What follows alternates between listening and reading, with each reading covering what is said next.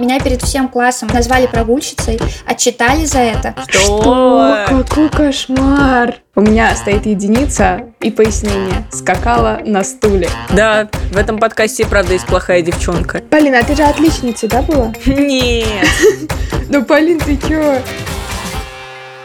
Всем привет! Это подкаст «Женщины и все», который делает команда издания «Горящая изба». Мы рассказываем про все, что может быть интересно женщинам, а теперь еще и делаем подкаст. Я Эля Винокурова, шеф-редактор «Горящей избы», а вместе со мной главный редактор Таня Никитина. Всем привет! И редактор «Роста» Полина Накрайникова. Привет! Несколько дней назад появилась новость, что Европейский суд по правам человека запретил педагогам оскорблять школьников. Прецедентом стал случай в Хорватии, когда Педагог обозвал опоздавшего в школу ученика дураком и деревенщиной. Какие ужасные обзывания.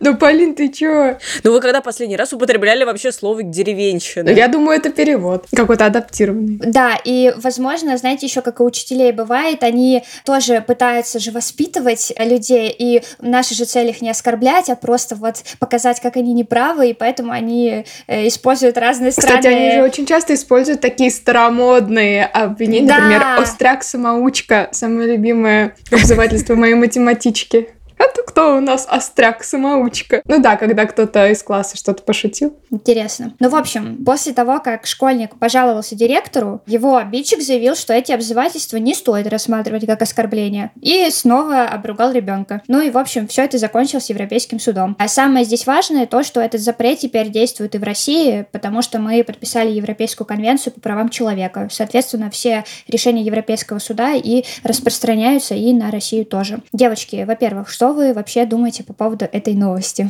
Мне кажется, это ужасная история со старомодными словами вроде деревенщина. Все никак от этого не отойду. А как это, кстати, связано с опозданием в школу? Как будто современные э, городские школьники опоздать не могут. Дурак не может будильник поставить вовремя. Как так можно? Не знаю, мне кажется, это очень обидно, и особенно обидно это слышать ребенку. А, не знаю, было ли это при всем классе или индивидуально, но мне кажется, в любой ситуации это довольно неприятно, это уничижительно. А еще это говорит о том, что люди из деревень хуже, чем продвинутые городские ребята. Ну, не знаю, короче, очень много вопросов к этому. Я думаю, что это было по классике. Он открыл дверь и, и пожалуйста, и здравствуйте.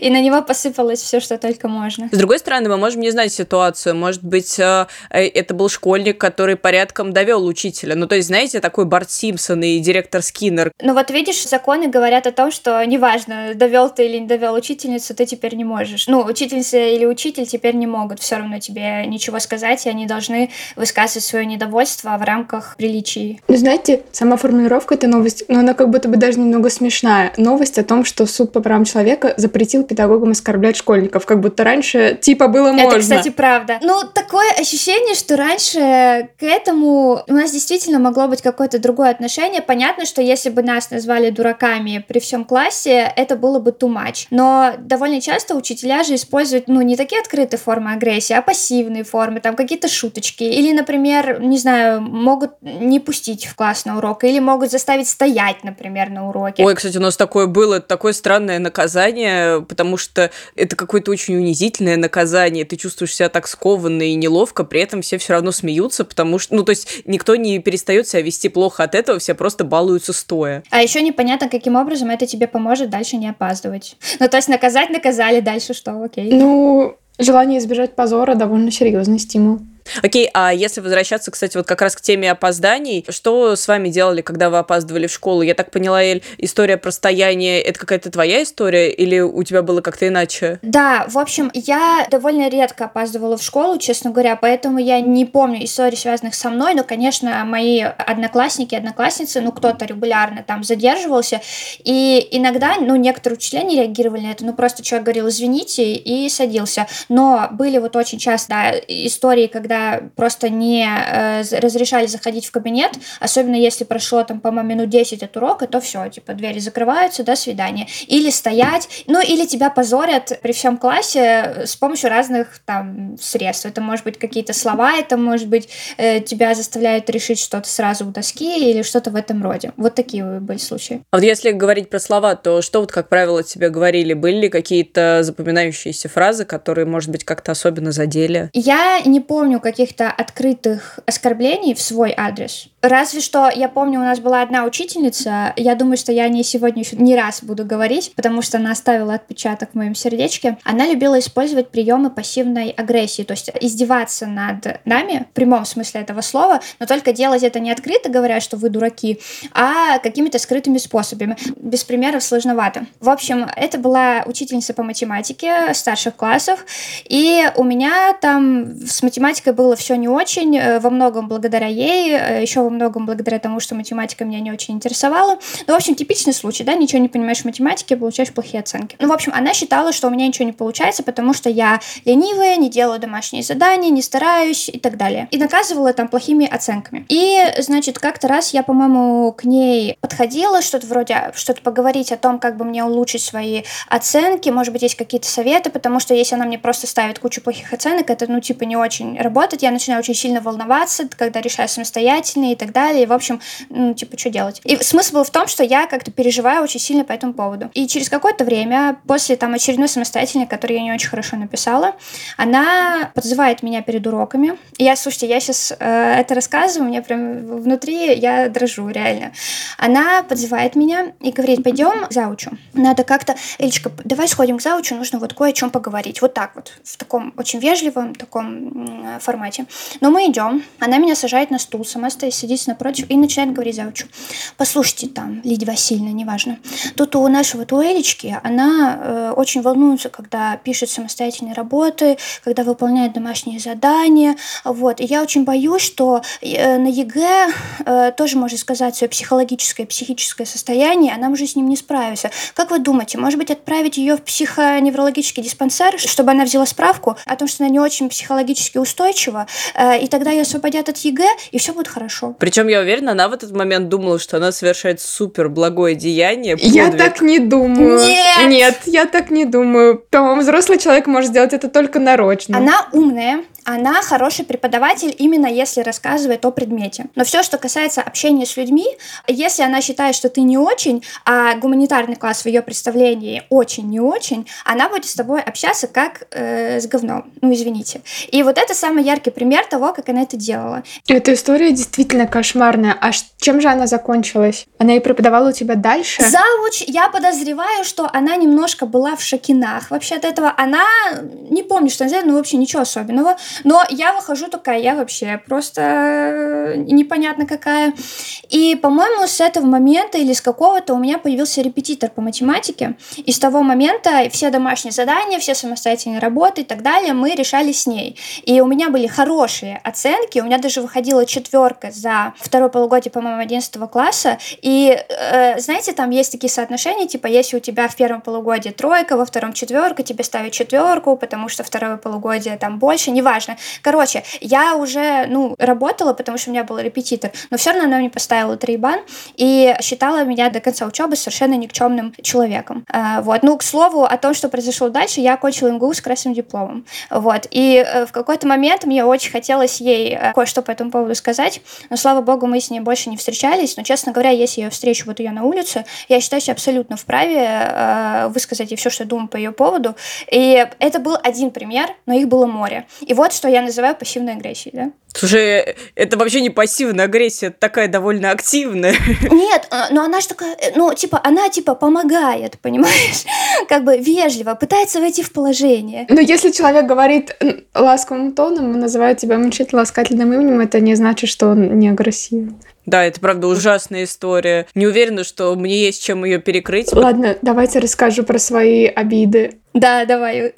Давай, давай. Все действительно ранившее меня было на самом деле связано с доверием. Не знаю, замечали ли вы это, но очень часто в школах учителя как будто бы по умолчанию не доверяют детям и считают, что они всегда врут, э, говорят неправду, и они, ну, только и, и делают, что придумывают, как бы им избежать знаний и так далее. Вот, и, конечно, есть много шуток про то, как собака съела дневник. Ну, короче, возвращаясь к теме про опоздание. У меня в старших классах были плохие оценки по математике, но это было связано не с тем, что я плохо знала математику, а потому что у нашей учительницы была такая удивительная причуда. Мы были гуманитарным классом, то есть она по умолчанию относилась к нам так, как будто мы, ну, не можем сдать математику, э, что меня всегда злило. А учительница была на самом деле хорошая, она была такая строгая, но в целом справедливая. Но у нее одно было очень странное главное требование. Каждый день, независимо от того, каким уроком у нас математика, нам нужно было прийти к ней в класс на третий этаж в каком-то там крыле школы и сдать ей тетрадки с домашней работой до звонка, а потом отправляться на свои уроки. А я очень часто ну, опаздывала или приезжала прям вот-вот к первому звонку, потому что я жила далеко, и нас возили в школу вместе с сестрой. Это даже от меня почти не зависело. И я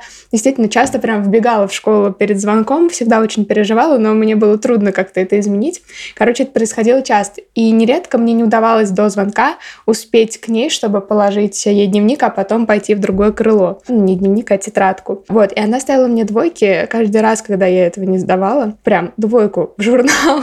вот. Э, и я даже иногда действительно шла на какие-то уловки, к примеру, приносила тетрадку после первого урока и надеялась, что она не заметит. Вот. А потом э, оказывалось, что она проверила их э, на первом уроке, и у меня уже стоит моя оценка. Короче, это было ужасно, я постоянно из этого нервничала и получала плохие оценки, хотя я делала домашку, но почему-то она была уверена, что если мы их не сдадим, это значит, что мы списывали. То есть мы не принесли вовремя, потому что мы списывали домашку. Да-да-да, точно, цель была, видимо, в этом. Но это как бы еще ничего, ну то есть это такие проволочки бюрократические. Короче, у меня была внутренняя борьба с физруком, понимаете? Физра тоже была первым уроком. И так уж получилось, что я перешла в новую школу и два раза опоздала на его урок, примерно на полчаса, по очень объективным причинам. В первый раз мы застряли в лифте. Я приехала в новый дом, он часто ломался, я застряла в лифте по-настоящему, просидела там полчаса, вылезла, и нас отвезли в школу. Я пришла, честно, на физру, ну, там, спустя 25 минут после начала, ну, как бы, со всем уважением. То есть я не стала там ее прогуливать, а я пришла и сказала, застрял лифт. Второй раз я опоздала на физру, потому что мы попали в небольшую аварию на дороге, ждали милицию, потом я пересаживалась на автобус и ехала в школу, и я тоже не стала ждать конца урока, а честно пришла, как успела, и говорю, мы попали в аварию. Но, как вы думаете, конечно же, после этого момента физрук никогда не верил мне. Он такой, конечно, что в этот раз? Может быть, инопланетяне украли вашу машину? Вот, и он каждый раз, когда я даже чуть-чуть опаздывала, он всегда надо мной издевался, и, ну, короче, мне было так обидно, что он мне не поверил тогда, то есть уже когда у нас сломалась машина, он уже сказал, ну да, конечно, я такая, у нас сломалась машина, хотите, позвоните моим родителям. Он такой, конечно, они подтвердят любую вашу сказку. Я такая, в смысле, это чистая правда, у меня никогда не было такой уважительной причины опоздать Я в школу. прям представляю, Таня, как ты выходила из дома и обговаривала с родителями хитроумный план, как надурить физрука, чтобы в этот раз обвести его вокруг пальца. Да, а главное, просто у меня еще было такое ощущение, то есть я была в десятом классе, то есть я была взрослый человек, и я такая, то есть что, мое слово ничего не значит для тебя? Я думаю, что он даже не замечал этого, что я на него очень сильно злюсь. Но когда я встречала его на улице, я такая, о, это мой враг. У меня была примерно такая же история, только я тогда была в первом или во втором там или в третьем классе, во втором, по-моему, когда э, тоже по совершенно независящим от себя причинам, в общем, мама меня в один день, по-моему, не отвела в школу, потому что к ней по работе кто-то там приезжал из другого города, там какие-то командировки, в общем, она решила взять меня с собой. Я не знаю, предупредила ли она об этом учительницу или нет, но когда я пришла на следующий день, меня перед всем классом назвали прогульщицей, отчитали за это, э, сказали, что какой я плохой человек, а я чувствовала в этот момент себя преданной вообще всеми. Учительницей, которая мне не верила, хотя я вроде была, ну, там, отличницей там и все такое. Своей маме, которая меня как-то не подготовила к этому, не защитила. И более того, это было все осенью, а у меня день рождения в декабре. И знаете, что мне пожелала э, учительница, когда у меня был день день рождения тоже перед всем классом. Правильно, не быть прогульщицей. Понимаете, это, ну, это очень странно, правда. Блин, какая жесть. Я слушаю это и на самом деле в шоке от того, насколько жестокими могут быть преподаватели, которые каждый день взаимодействуют с детьми. Интересно, что к этому приводит и как. И честно, у меня в жизни не было таких жестких историй. У меня их была, пожалуй, парочка, но они такие лайтовые по сравнению с вашими. Например, однажды... Полина, а ты же отличницей, да, была? Нет. Нет? Нет, вообще. Особенно по информатике. Прям по ней я и была никогда не отличницей. Вспомнила информатику, я хочу вам рассказать про легендарную запись в журнале, э, которая у меня появилась после одного из уроков по информатике, которой я горжусь. У меня стоит единица и пояснение. Скакала на стуле. Э, что означает, что я просто вверх и вниз ездила на, знаете, вот таких стульях э, офисных, которые поднимаются и опускаются. Да, в этом подкасте, правда, есть плохая девчонка. Ну так вот, а, про мои школьные истории. Во-первых, у меня был как раз тяжелый опыт с учителем информатики, о котором я, кстати, не помнила, абсолютно счастлива, пока мы, Таня, сейчас с тобой про это не заговорили. А в восьмом классе у меня был учитель, который постоянно... Вот он любил подтрунивать над учениками, он любил сказать что-то в стиле, ну, вам, очевидно, не хватает ума. Он обращался ко всем нам на «вы» и вот так вот э, очень изобретательно оскорблял нас. При этом как-то раз, э, когда я сдавала ему экзамен, я просто расплакалась, потому что я плохо знала информатику, у меня была шпаргалка, и я поняла, что я даже списать с нее не могу, потому что я вообще не понимаю, что у меня на ней написано. И в этот момент э, он продолжил меня унижать, и я чувствовала себя вот буквально вот мокрым местом, потому что я и так ничего не знала, а от его вот этих вот описаний меня, подтрунивания легче не становилось. Также он любил э, смеяться над моей подружкой, и однажды он сказал ей, что э, если она когда-нибудь пойдет в информатику и свяжет с этим жизнь, то он э, просто перевернется в гробу. Она стала программисткой, и она мечтает прийти к нему и рассказать о том, чего она добилась, э, потому что он действительно очень сильно задевал и ее, и меня, и всех наших одноклассников. В старшей школе у меня был только один эпизод, но он так сильно сказался на моих отношениях с преподавательницей. Дело в том, что в 10 классе я перешла в новую школу, и оказалось, что классная руководительница — это преподавательница русского литературы. Я уже знала, что буду сдавать ЕГЭ по литературе, я обожала литературу, и думаю, ну, у нас сейчас случится матч, мы будем обожать друг друга, потому что так было во всех моих прошлых школах. В итоге в день своего рождения я пришла в школу, мне вручили какие-то там подарки, и я переходила из одного класса в другой, держа их в руках. А у меня была теплая кофта, и я повязала ее на пояс. Ну, знаете, типа по-молодежному. У нас в лицее не то чтобы был дресс-код, но такие штуки были запрещены. И она буквально отвела меня э, буквально там за шкирку к завучу со словами «Вы видите, как она плохо оделась, как она нарушила наш дресс-код». И мне было так обидно, при том, что я вообще-то так не ходила ходила, мне просто, ну, она было жарко надевать ее, а у меня не было свободной руки. И с тех пор я так сильно ее возненавидела, что она не просто меня отругала, а отругала меня в день моего рождения. И я не любила ее до самого-самого выпускного. И когда на встречу выпускников мы как-то встретились с ней, она так тепло обо мне отзывалась, сказала, что вот, скучает по мне. А я смотрела на нее из-под лобья и думала, а я вот не очень. Да, кстати, вот реально, мне кажется, что учителя многие в моменте, они даже не понимают, что своими словами или действиями действиями они могут задевать чувства детей. Они вообще об этом не думают. Такой, ну, и в конце концов, реально, когда ты потом оканчиваешь школу, и там приходишь с кем-то общаться, все, как ни в чем не бывало, себя ведут и делают вид, что все хорошо. Хотя на самом деле это не совсем так. Слушай, ну с другой стороны, а, многое стирает память. Ну, с годами э, запоминаешь только хорошее. И со стороны учителей вполне может работать что-то такое. А еще я думаю о том, что порой учителя, мне кажется, просто не знают, как себя повести в каких-то ситуациях. Когда у меня была педагогическая практика с пятиклассниками, ну, я порой, правда, не знала, как реагировать. Как правило, я просто впадала в ступор, но опытные учителя подключали голос, подключали какие-то зачастую обидные выражения, просто потому что они были в панике, и я видела, что они не знают, как остановить разбушевавшегося ребенка, и все эти проблемы идут, наверное, от незнания какой-то детской психологии или просто непонимания, что делать с конкретными детьми. Ну окей, давайте попробуем прекратить жаловаться на учителей и подумать, а как бы в идеальном мире это бы происходило? Как реагировать на опоздание, чтобы никого не обидеть, и при этом, чтобы дети реально не опаздывали на твои уроки. У вас были хорошие примеры? Я не помню, кстати, вот хороших примеров на практике, но мне вообще кажется сначала важным определить цель, что нужно от ребенка. И мне кажется, в этом плане хорошо работает слово мотивация, да, как, например, замотивировать ребенка, чтобы он не опаздывал.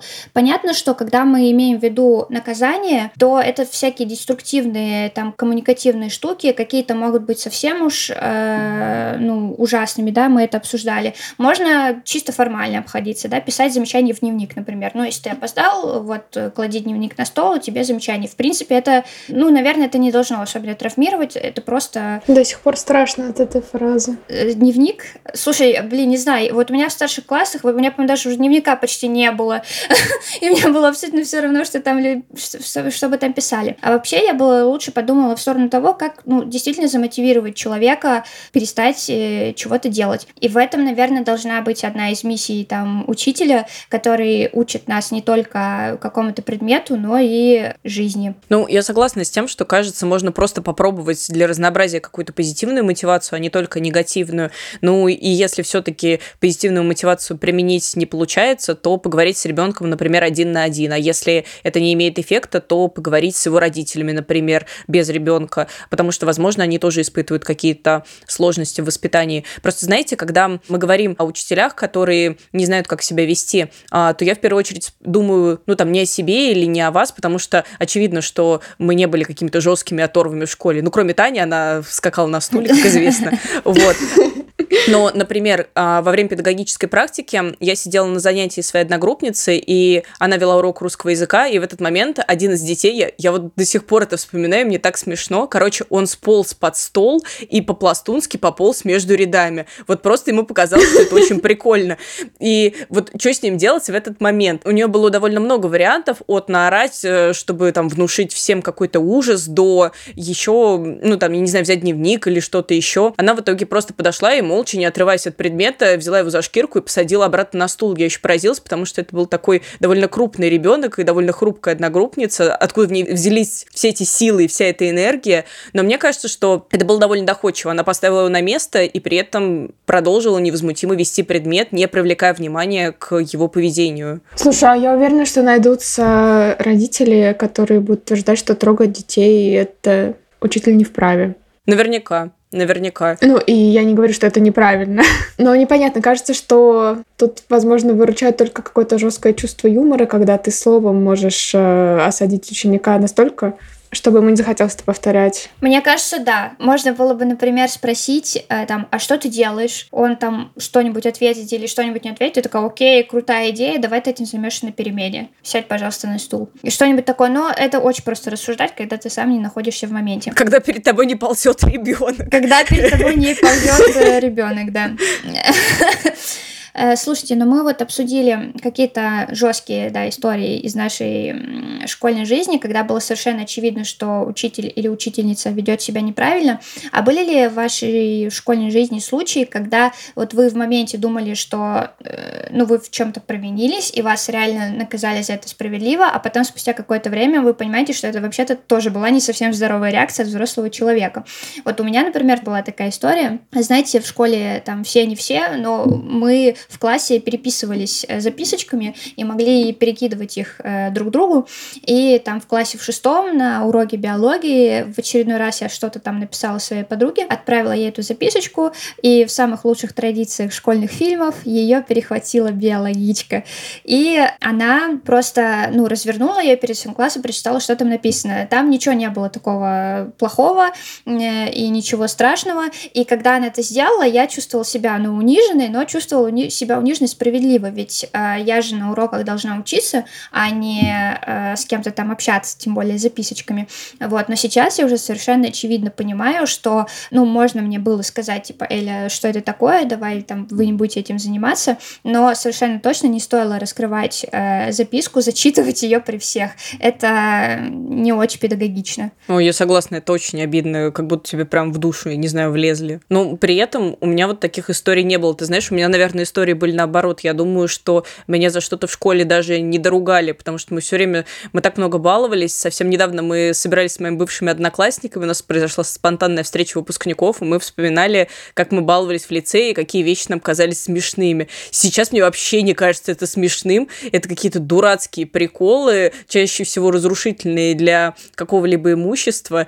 И нам как-то повезло, что нас за это особо не ругали, учителя относились с юмором и скорее, ну так, немножко троллили нас, но это никогда не было чем-то обидным и уничижительным. По крайней мере, это так не воспринималось мной.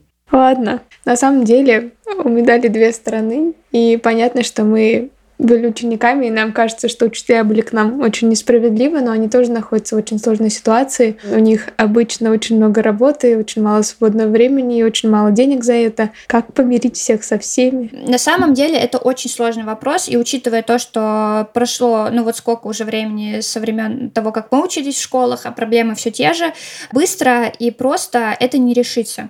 Но мне кажется, э, есть две важные вещи, которые нужно сделать для учителей, чтобы им стало легче работы с учениками. Первое – поднять зарплату учителям, поднять ее не только в Москве там, или в Петербурге, а вообще в регионах, чуть ли не ввести какую-то квоту, по которой учителям должны платить столько-то и не ниже, чтобы они могли полностью отдаваться своему делу, не брать по 2-3 ставки, как делает сейчас большинство учителей, чтобы получать хоть какую-то приемлемую зарплату, похожую там на 30 тысяч рублей хотя бы, чтобы эта должность стала э, престижной, и тебе хотелось работать, когда ты на ней. А во-вторых, э, провести управленческую работу именно по тому, как организовывать работу с детьми, потому что, несмотря на то, что существуют педагогические факультеты, в которых, очевидно, есть предметы детской психологии, по э, практике, потому что происходит в школах, э, учителя совершенно не знают, не понимают, как работать с детьми и что делать можно, а что нельзя. Я считаю совершенно простой мысли для Министерства просвещения выпустить какую-то дорожную карту или ну просто какой-то семинар, не знаю, провести. Он может длиться там несколько часов, э, и, или это может быть постоянное повышение квалификации, которое учителя тоже проходят, э, где бы рассказывалось, как реагировать на ту или иную ситуацию. Потому что, честно говоря, в школе ситуации довольно типичные. Понятно, что есть какие-то нетрадиционные ситуации, но ученик ведет себя плохо в классе, ученик опаздывает, у ученика розовые волосы, у ученика там еще что-нибудь. Это все довольно укладывается в гайды, по которым можно работать. И вообще, вот честно говоря, я вообще считаю, что в России вот менеджерская работа, управленческая, она очень слабо налажена, хотя это все довольно просто, как мне кажется, организуется. Только бы найти э, людей, ну, умных, которые все-таки у нас есть, в том числе и в образовании, которые бы всем этим составляли и контролировали, и постоянно вести работу с учителями. И мне кажется, эти две вещи бы сильно повлияли на качество общения учителей с учениками. Блин, Нелли, мне кажется, что если бы это была твоя предвыборная речь, я бы отдала тебе свой голос. Потому что, ну, правда, нечего добавить, и мне кажется, что это очень здравые рекомендации, и действительно учителя бывают такими злыми не потому, что они такие ужасные монстры, а потому что зачастую они работают э, в не самых благоприятных условиях. Я думаю, что этот разговор был, наверное, не очень легким и для учеников, которые в наших историях могли слышать какие-то свои истории и вспоминать о них, и для учителей, которым могло быть обидно даже в каких-то моментах э, слушать нас, но я надеюсь, что он, возможно, смотивировал э, как-то подумать об этом побольше и, может быть, поискать какие-то выходы ситуации той и другой стороне. Если вам есть что рассказать по теме выпуска, оставляйте свои комментарии в соцсетях. Также подписывайтесь на нас, ставьте лайки и слушайте на всех популярных платформах. Кстати, еще у нас есть подкаст «Горящая изба», котором мы даем советы на самые разные темы. Например, что такое синдром спасателя и чем он опасен. На него тоже можно подписаться, если вам интересно. Всем пока. Пока-пока. Пока-пока.